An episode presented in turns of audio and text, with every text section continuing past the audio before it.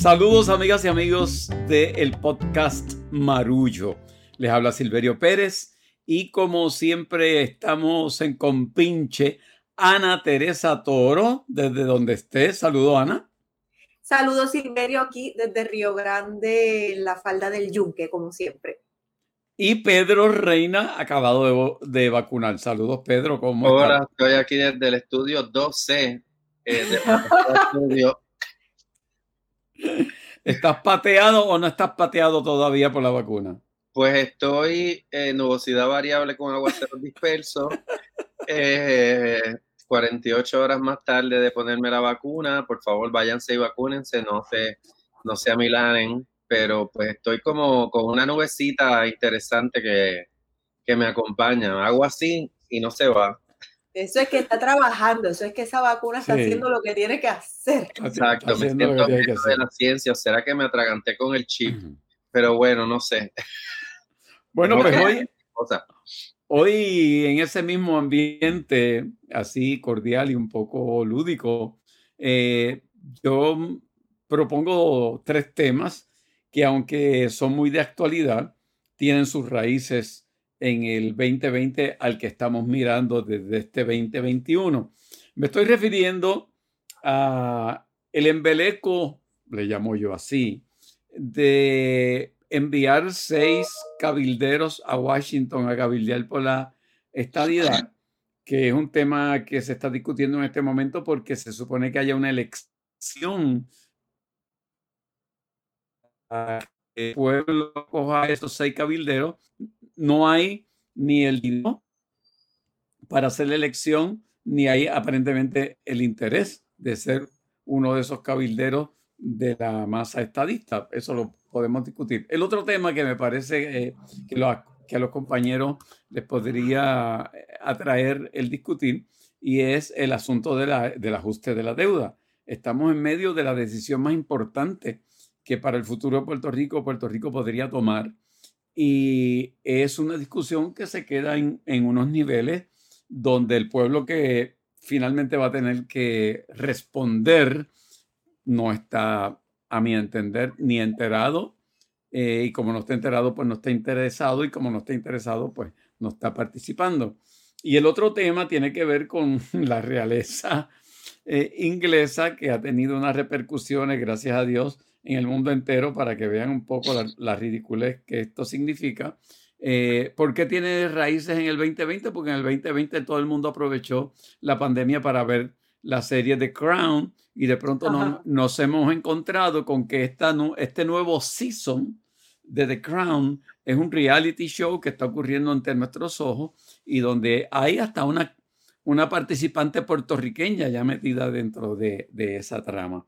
Así que ahí les dejo esos tres temas por donde quieran empezar, pero eh, antes le pediría a Pedro que nos recuerde el, asunto de Patreons y de cómo la gente puede aportar a este podcast a través de, de Patreon. Así, es, quiero mandarle un saludo a las personas que se han unido a, Patreon, que es un sistema mediante el cual usted puede hacer la aportación que usted escoja para respaldar el trabajo que nosotros hacemos. Es voluntario y nosotros a las personas que se han unido a Patreon eh, le damos acceso a un contenido exclusivo y a una serie de regalos que le vamos a estar haciendo a lo largo del año. Aquellas personas que quieran unirse pueden ir a Patreon, que se escribe, Patreon, p a t r e o n.com, diagonal, Marullo Media, y escoger eh, cómo quieren unirse a este sistema de auspicio que nosotros agradecemos muchísimo. ¿Tú quieres que yo arranque con The Crown? Yo ah, creo que. vamos primero con lo otro, sí, ok. No, no, no, empieza, empieza con The Crown porque yo creo que. Está muy caliente. No, y además tú hiciste una columna que a mí me pareció extraordinaria, eh, que salió en el periódico El Nuevo Día el pasado miércoles, y creo que usted tiene el título real para comenzar esta discusión. Te, acabo de subvertir el orden, pero nada, eh, a mí me parece curioso porque cuando me pidieron que escribiera sobre ese tema, yo decía que realeza, ¿verdad? La realeza siempre ha ocupado un lugar en nuestra imaginación. Uno se puede ir a los libros de historia y el rey o la reina eran un, personaje ficticio que vivía lejos, lejos, lejos de aquí. Yo no sé si ustedes recuerdan que fue muy curioso cuando me parece que fue en el 1984, vino el rey, fue en algún momento entre el 84 y el 88 que vino el rey de España a Puerto Rico, eh, Juan Carlos de Borbón con su esposa Sofía, personajes de otra eh, novela, de otros reality show ahora mismo por razones que quedan al margen de nuestra discusión, pero Puerto Rico se desbordó eh, en, en, el recibimiento y había gente que escribía en la prensa y decía, pero es que es la primera vez que el rey viene a Puerto Rico. O sea, se hacía la afirmación que en los 500 años de colonia el monarca se apea del barco y llega aquí y se le dio un tratamiento impresionante. Yo, me, yo eh, confieso que vivo con gente, eh, ¿verdad? Que está, ha estado muy pendiente a la, a la entrevista de Oprah Winfrey. Eh, mi hija Mónica ha estado muy, muy, muy pendiente y me ha mantenido. Ella es mi corresponsal privada de, de todo lo que tiene que ver con eso. Y yo pues he quedado fascinado porque nosotros tenemos nuestra manera de crear nuestra propia realeza actual. Eh, nosotros elevamos a ese lugar de, casi santidad distintos personajes seculares, desde actores de cine hasta jugadores de pelota. Pero lo que me parece interesante es que a mí me parece que el combustible que ha generado el interés en esta, situación y en esta entrevista es que The Crown, en efecto, una serie de Netflix este, que ya lleva, si no me equivoco, cuatro temporadas, eh, ha sido una, una serie con unos valores de producción extraordinarios y que nos ha ofrecido una ventanita al mundo de la realeza británica, obviamente desde la ficción, pero cuando la ficción está bien hecha, nos parece que estamos literalmente viendo a la vida de esa gente. Yo la he visto, confieso que me ha fascinado el trabajo actoral de esa gente. La primera reina, Claire Foy, a mí, o sea, a mí me dolió que dejara de ser la reina porque yo quería que ella fuera reina siete temporadas. Yo también, yo también. Eh, que, que, fue maravillosa.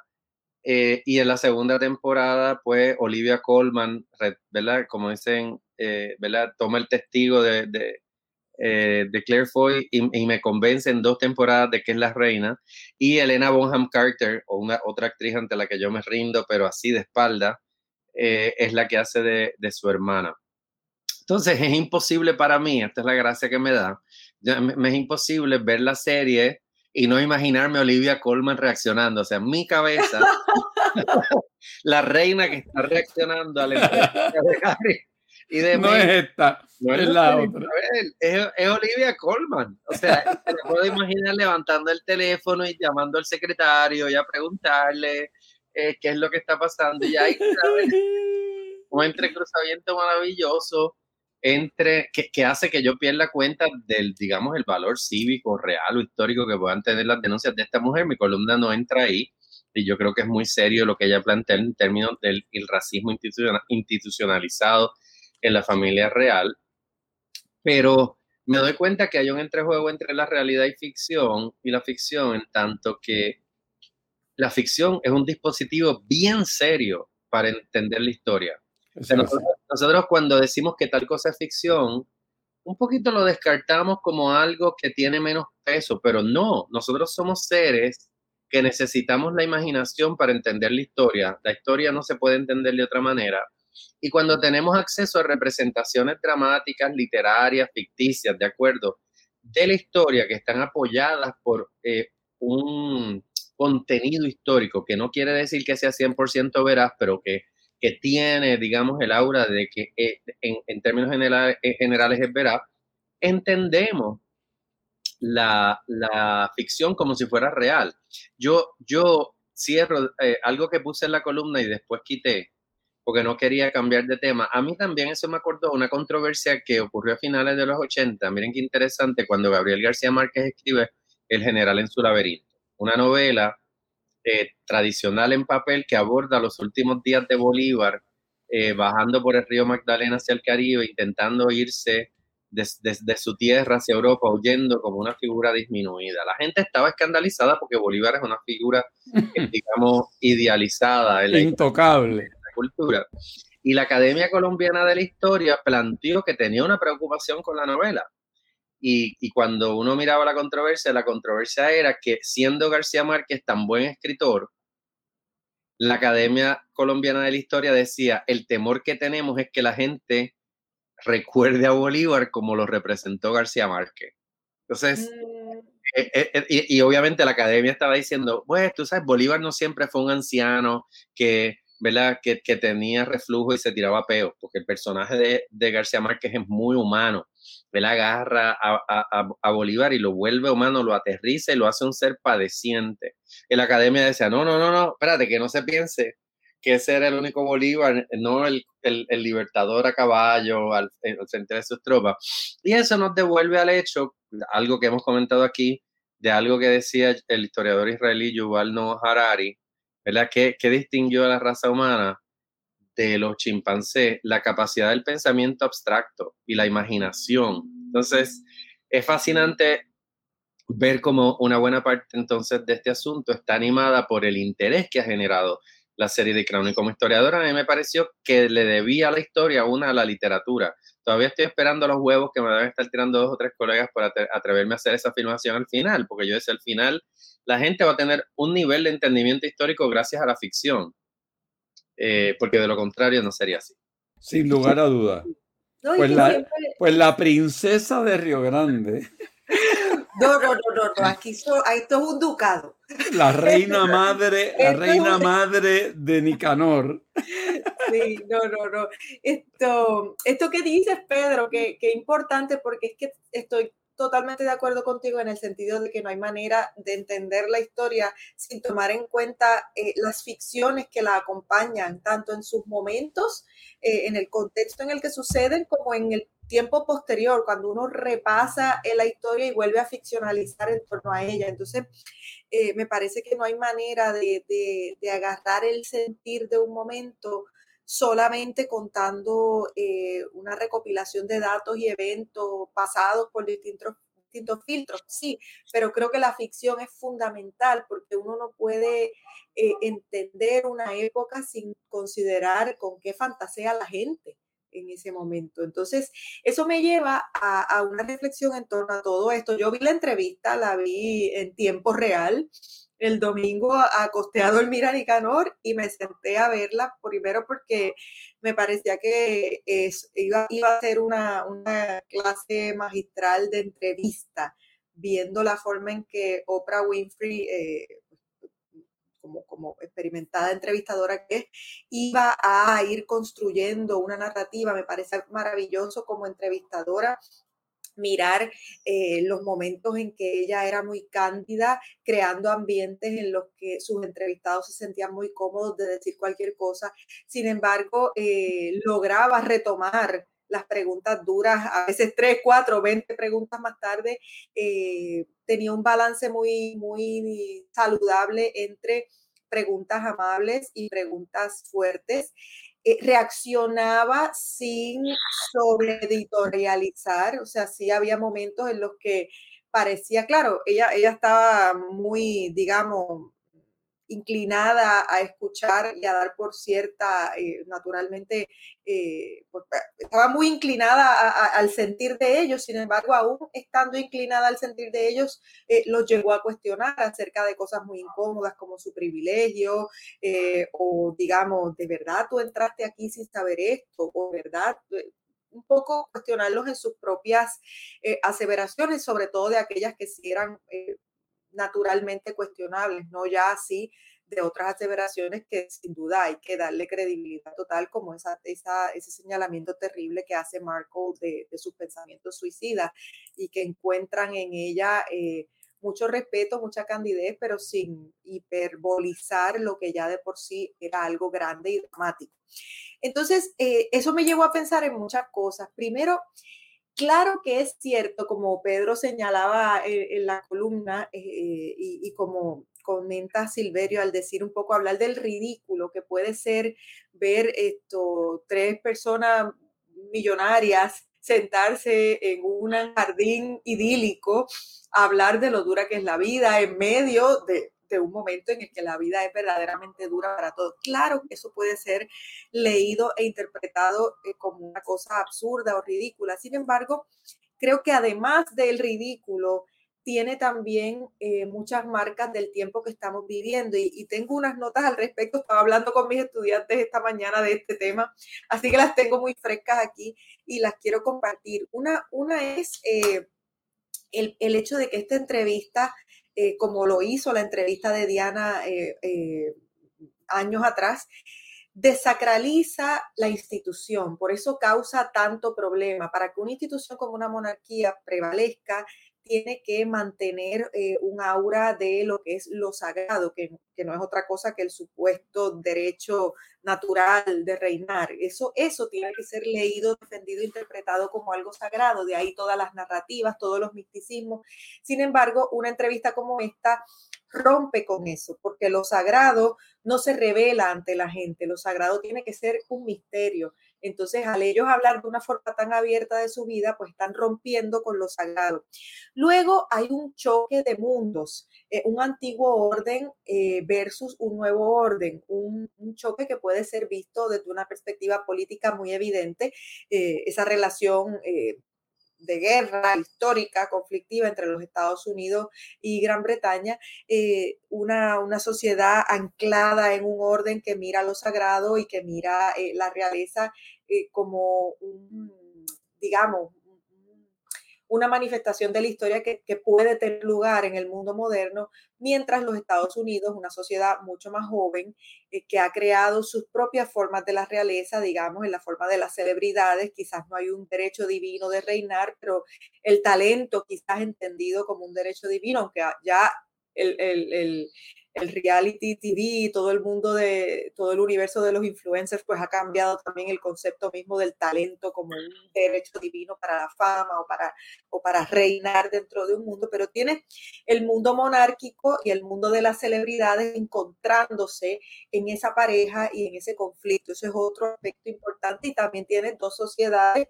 Eh, eh, que miran esto, la realidad y que miran lo que tiene valor de forma muy, muy contradictorias y que se están confrontando ahí también.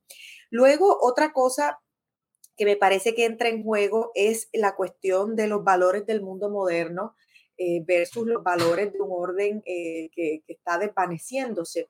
Y una cosa interesante es que de todas las monarquías del mundo, la monarquía que mejor ha sabido eh, adaptarse a los retos del mundo moderno pues, ha sido la monarquía británica. Yo he tenido conversaciones con personas británicas eh, muy liberales, de, ideas muy progresistas, eh, pero que defenderían la monarquía como el que más, algo que me parecía muy contradictorio, por momentos absolutamente absurdo, eh, pero luego me explicaban cómo el, el valor de celebridad adaptado al mundo moderno, el valor, el valor de mercadeo, la gran economía que hay alrededor, incluso de los tabloides de las narrativas que se construyen alrededor de estas personas y esas narrativas se venden.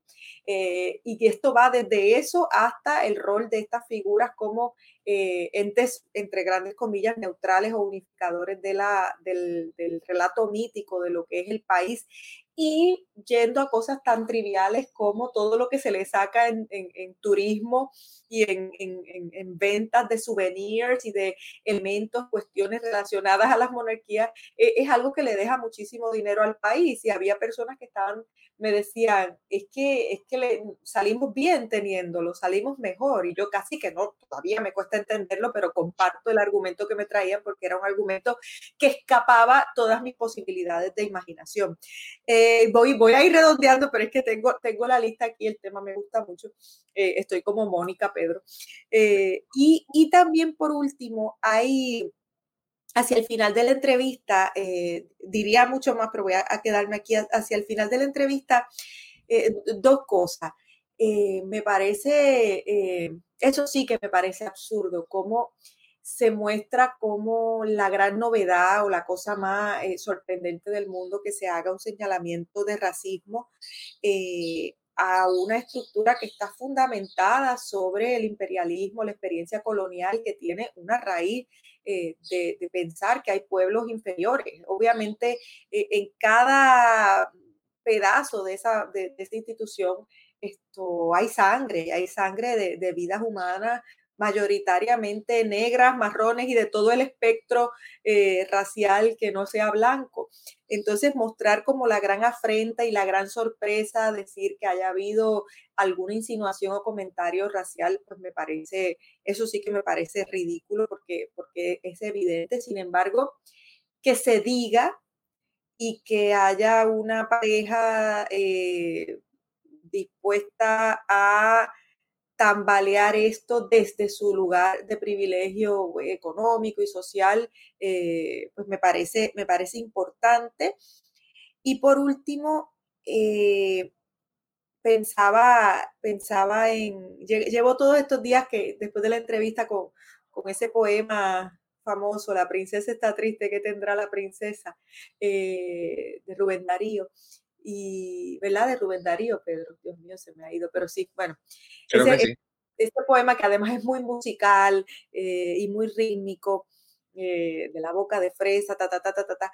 Eh, y, y, pensaba en ella y pensaba en cómo esta chica, que es una cenicienta moderna, aunque no fuera una chica pobre, era, era una actriz, pero tenía digamos, no nació en cuna de oro, tampoco era una, chica de muy bajos recursos y, logró tener éxito profesional en, su momento como actriz, pero eh, como esta mujer se convirtió en un depositario de los sueños alimentados por las fantasías de príncipes y princesas que le venden a tantas niñas en el mundo. Entonces, me parece que no podemos descartar como algo trivial o banal solamente eh, una historia que tambalea los cimientos de las fantasías de tantas personas. Eh, entonces me parece interesante cómo ella está reescribiendo esa fantasía. Eh, me, da risa que Disney lo hizo primero, que Disney hace rato que no nos pone princesas bobas a, perderlo todo para por casarse con príncipes más bobos todavía, pero me parece que, que la realidad está poniéndose al día en torno a las otras ficciones respecto al universo de las princesas y los príncipes eh, que por tanto tiempo ha generado una mirada idealista a esto. Entonces, me ha parecido, me ha parecido muy interesante, creo que, hay mucho que se va a seguir desacralizando. Creo que la respuesta que da el Palacio es muy eh, inesperada. Yo esperaba que ellos tiraran con todo a negar o a rechazar y ha sido una respuesta cuanto menos mesurada. Yo creo que hay una conciencia de que los cimientos se han tambaleado profundamente. ¿Y por qué eso nos importa en Puerto Rico? Pues nos importa porque las dinámicas de poder se reproducen en las casas, en, los pueblos, en, los hogares, y, ahí estamos viendo la reproducción de una dinámica de poder. Y todos sabemos o hemos sabido de alguien que desde una perspectiva racista del mundo le haya preocupado, como le preocupó a algún familiar del príncipe Harry, eso y su hijo va a salir más negro, más blanco. Hemos tenido esas conversaciones dolorosas, racistas, ofensivas y negativas en nuestro país.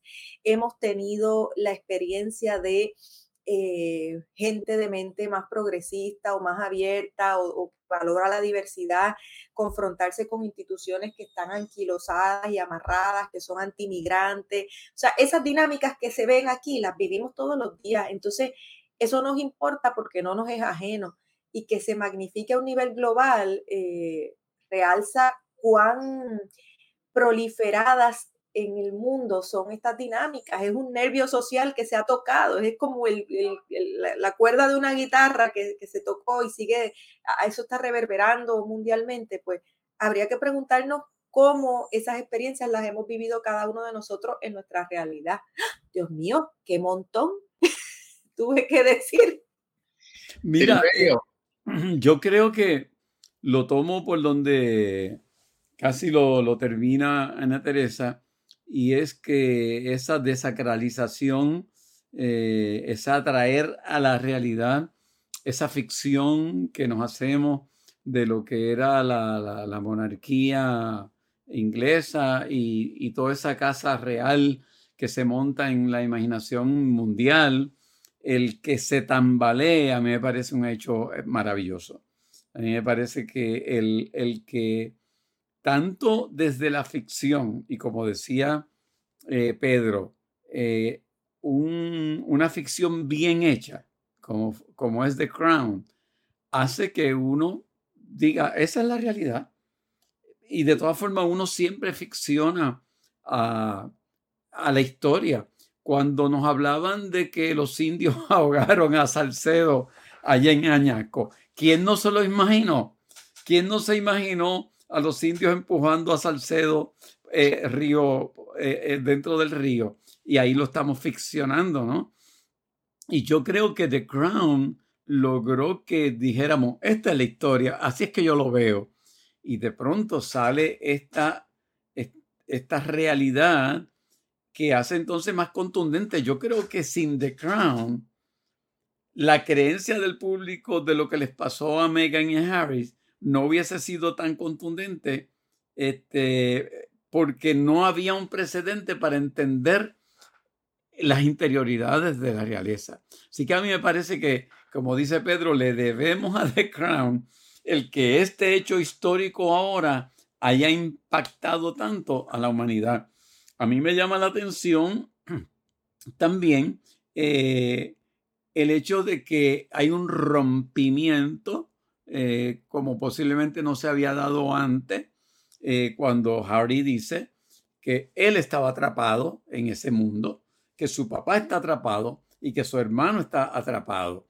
Y eso es unas declaraciones muy importantes porque lo que te dice es lo que, lo que salga de esas bocas tiene que ver con el hecho de que están en una circunstancia donde no pueden decir mucho más porque están atrapados. Eh, voy a mencionar dos personajes que han entrado en la polémica y que me parece interesante. Uno de ellos, Pierce Morgan, que desde siempre ha sido un atacante implacable contra Megan, eh, donde a mi entender se le ha, le ha visto refajo a él de su racismo, de, de su coraje contra todo aquello que toque ese mundo sagrado de la realeza inglesa y obviamente eh, se exacerbó tanto lo que demuestra la efectividad de la entrevista de Oprah, eh, se exacerbó tanto que rompió las reglas y se tuvo que ir, tuvo que renunciar al sitio donde estaba comentando. Y lo otro, en la prensa de Puerto Rico sale hoy una entrevista que le hace Mariana Fullana a Wilnelia Merced, donde Wilnelia dice que ella pues no sintió este, el racismo de parte de la Casa Real o, de parte de Inglaterra o cuando ella ha vivido allá. Y eso también ha, ha provocado un montón de comentarios porque obviamente que uno desde las posiciones de poder no experimenta la discriminación. Obviamente, si tú eres esposa de un lord querido en Inglaterra, te van a saludar con cortesía y no vas a sentir. Y entonces a mucha gente le ha parecido las declaraciones de Will Nelia una defensa eh, sutil de, la realeza y, de y proveniente de un mundo enajenado donde obviamente no es lo mismo tú ser la esposa de una persona querida en Inglaterra que vas a las fiestas y a los cócteles y otra cosa es ser parte de esa familia real y estar a punto de parir un niño de tu raza. Tengo que, tengo que interrumpirte ahí un segundo, Silverio, para añadir también que, que esa entrevista de Will Delia Merced y ese comentario que tú traes a la mesa, lo que refleja es es un ejemplo concreto de cómo operan los sistemas de poder y cómo se regeneran los sistemas de poder, porque crean eh, unas alianzas y, para que el racismo como un sistema de subyugación y de poder eh, opere precisa de ese tipo de alianzas, eh, de, que, de que una mujer negra como Wilnelia Merced sienta que su lugar es aliarse al poder, porque el racismo opera así, establece esto es superior, esto es inferior, yo me voy a mantener aliada a aquello que bajo esta estructura de pensamiento, que evidentemente es eh, inhumana e injusta, pero bajo esa estructura de pensamiento, esto es lo que me permite aliarme al poder. También son sistemas que operan fundamentalmente pensando que la experiencia individual sirve para explicar la experiencia colectiva. Exacto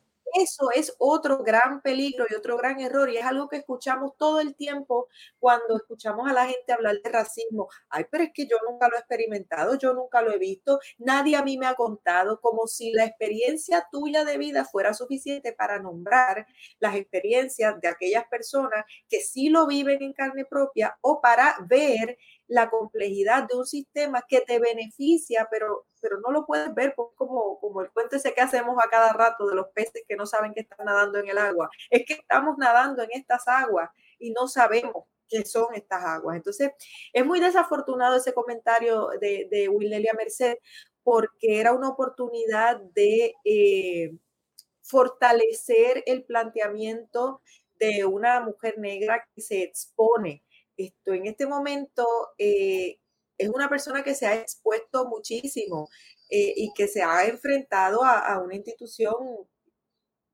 con, un apego y un agarre muy fuerte. Entonces, eh, este comentario de Wilnelia un poco dice, yo, yo soy como tú, pero ya yo di el salto, ya yo estoy en el lado del privilegio y voy a defender ese privilegio. Entonces es, muy, es muy triste y muy oportunista ese comentario, me, supo fatal. Creo entonces... Que, creo que acabas de darnos el puente para tratar de hablar de otra clase de realeza, pero esta vez que quiere ir de San Juan a Washington. Oye, me, me, me, te prohíbo que me leas el pensamiento. de, de estos aspirantes a la realeza de Washington pero que de pronto Pedro eh, se lanzó la proclama y hasta el viernes pasado había para tú poder llenar eh, los requisitos mínimos y son tres nada más. Y de esos tres, Pedro, hay uno que es un jovencito que se tiró por ahí y lo consiguió a través de su contacto en las redes sociales. O sea, que de la masa esta entusiasta para ser parte de esa realeza, solamente dos de seis. A mí me parece que es un, que es un ridículo, aparte del ridículo que significaría esas seis personas deambulando por los pasillos del Capitolio, tocando en algunas de estos, hola, vine por aquí, a ver si nada, para que sepan que estamos aquí. Este, sin contacto, sin trabajo previo. Y el resto del tiempo aburridos en un, en un mall, sabrá Dios, este, con la ausencia de doña Miriam, que le hubiese dado colorido a esa delegación. Pero ella estaba este corriendo, ¿qué fue? ¿Que no consiguió los endosos? Sí, que ella dijo que no, que no iba a conseguir los endosos y que esos endosos estaban manipulados desde, desde la estructura del PNP para que salieran los de ellos, pero parece que ni tan siquiera eso. No hay dinero para hacer la consulta y, de verdad, esto, esto a mí me, me parece un absurdo eh, total. ¿Qué te parece a ti? Bueno, eh, número uno, eh, el puesto conlleva el salario de un congresista de 174 mil dólares. Dios mío. que tiene que ser aprobado por la Junta de Control Fiscal y ya la Junta de Control Fiscal les dijo no se vistan que no van porque en realidad es inmoral mandar a esta gente a Washington con una tarea que no tiene, ¿verdad? Eh, un propósito más allá de lo simbólico.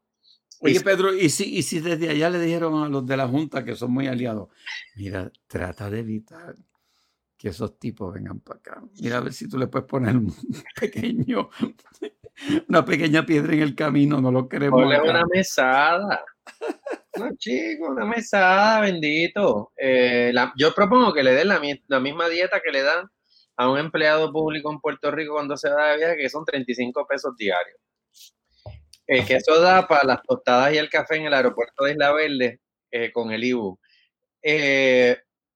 Yo creo que el anexionismo está en un momento complicado. Está en un momento complicado y tú, lo, tú te das cuenta por lo rápido que responden a las controversias como la de Larry Seilhammer que básicamente dijo un comentario extemporáneo, ¿verdad? Nadie se va a aliar con un quebrado tratando de decir hay que enderezar las finanzas. Y rápido salieron este, los sumos sacerdotes a afilar los cuchillos porque había que sacrificarlo en el altar de la pureza ideológica. Mm, así mismo fue. Y entonces, este, si ves las redes sociales, los Dávila Colón de la vida andan también en, literalmente guerras santas contra cualquier, cualquier persona que exprese reserva respecto a la estadidad, como Rick Scott, que no es otra cosa que un político de la Florida que necesita cortejar a los puertorriqueños y que por supuesto que se va a alinear con que nos traigan agua y otras cosas durante las emergencias, porque necesita los votos de los pequeños, pero a la hora de quemarse las manos y buscar el apoyo en el Senado de Estados Unidos, no, no, ¿verdad? Ya dijo que la estadidad le parece que tenía un apoyo muy débil. No quiere decir eso que no, yo esté en contra de iniciativas de descolonización. Yo creo que hay que mirar el proyecto de Alexandria Ocasio Cortés y Nidia Velázquez con cuidado y ver si Jennifer González de verdad se quiere sentar y conversar, porque de lo contrario Jennifer siempre va a hacer el proyecto simbólico y va a poner la banderita y va a decir que está pidiendo la estadidad para que le elijan una y otra vez irse a ganar 174 mil pesos a Washington y eventualmente aspirar a gobernación por el PNP. Pero yo creo que la descolonización de Puerto Rico es importante eh, y, que, y que tiene que haber un mecanismo consensuado para bregar con el asunto, aunque odien, ¿verdad? Los dos bandos no se quieran hablar. Yo creo que es importante que eso suceda y por lo demás es puro teatro, como dice la canción. Quiero apuntar algo, Pedro, a eso que tú acabas de decir, antes de pasar con Ana Teresa, y es que el único break serio que tendría Puerto Rico de meterle mano al asunto del estatus puede venir a través de los proyectos de, de, de Lidia, de... Nidia Velázquez. De Nidia Velázquez. Iba a decir Carmen Nidia. Bueno, eh, entrando por la cocina. Em, Más o menos. Ah, eh, eh, en Nidia Velázquez habita una Susa, habita una Susa y está, está ahí presente esa Susa. La única forma en que Jennifer realmente, si seriamente cree en la solución de del caso colonial de Puerto Rico, es a través de eso. Lo otro que ella puede optar es ser la ficha de tranque. Y a mí me parece que para su conveniencia personal va a escoger ser la ficha de, de tranque y no la búsqueda de consenso a través de, ese proyecto de ley. Ana.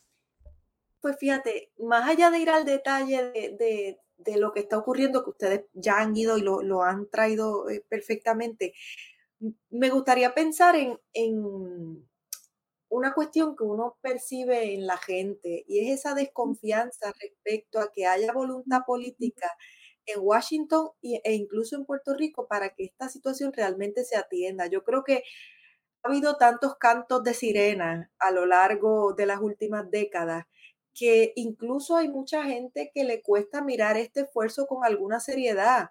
Entonces hay un distanciamiento emocional por parte de la ciudadanía de un proceso como este. Y eso es preocupante porque estos procesos requieren que la gente se involucre y que desde esa, esa conexión con el proceso emocional eh, se genere algún tipo de presión. Entonces, eso es una cosa que, a mí me, llama la atención acerca de cómo año tras año, cuatrienio tras cuatrienio, nos inmolamos pensando en qué nuevas alternativas, qué nueva comisión, qué nuevo proyecto, qué nueva consulta eh, se hará para eh, realmente dilucidar el tema. Y creo que que estamos un poco todos y todas cansados de que nos digan todo lo que van a hacer para que cambien las cosas, para que en el fondo nada cambie. Entonces, eh, creo que ese es el reto que tiene eh, cualquier persona que quiera empujar un proyecto de esta naturaleza, lograr que verdaderamente la gente vea que algo está pasando, porque yo creo que la desconfianza es absoluta. Yo creo que el plan de ajuste de la deuda se quedó para el próximo episodio. Yo creo que sí. Pero creo que debiéramos decir algo, este, aunque sea una oración cada uno, y tiene, que ver, y tiene, que ver, con el hecho de que no nos llamemos a engaño. Ese plan que ahí se ve también no contiene el elemento eh, básico con el cual el país podría dejar esta pesadilla atrás y echar hacia adelante que tiene que ver nuestra propia producción.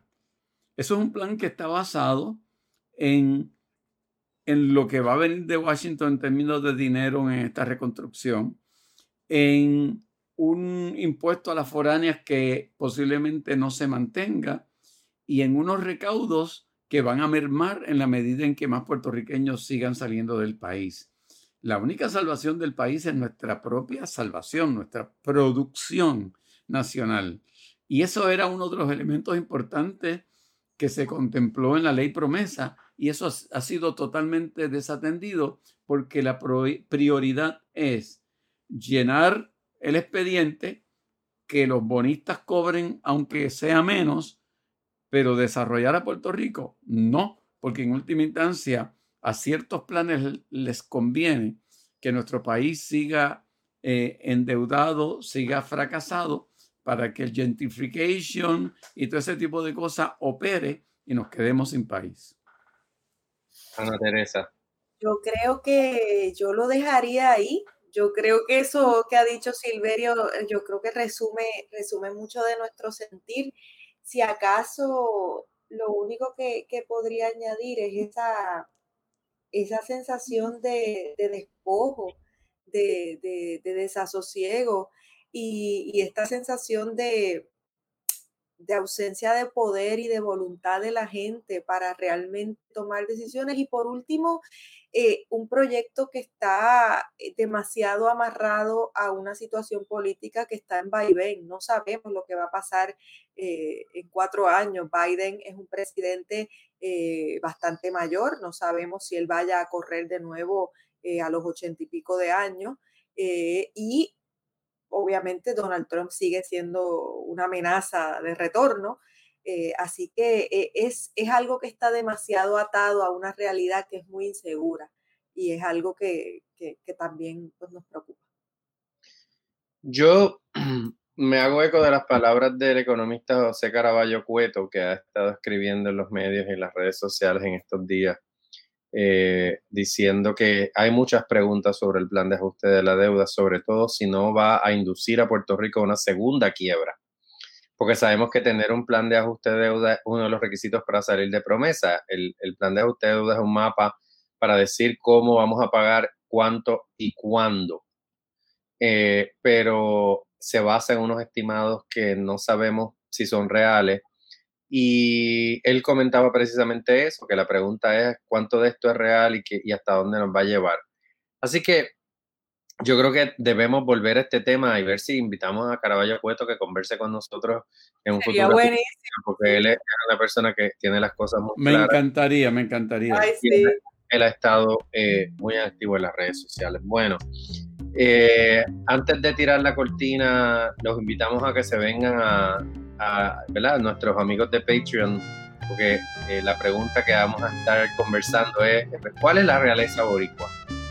Eh, ¿Quién eh, consideramos nosotros que son nuestros príncipes, princesas, duques, marquesas, etcétera? Recuerden que Marullo es una producción de Agricultural Architects que tiene a Beba Rivera y Elsa Mosquera como productora ejecutiva.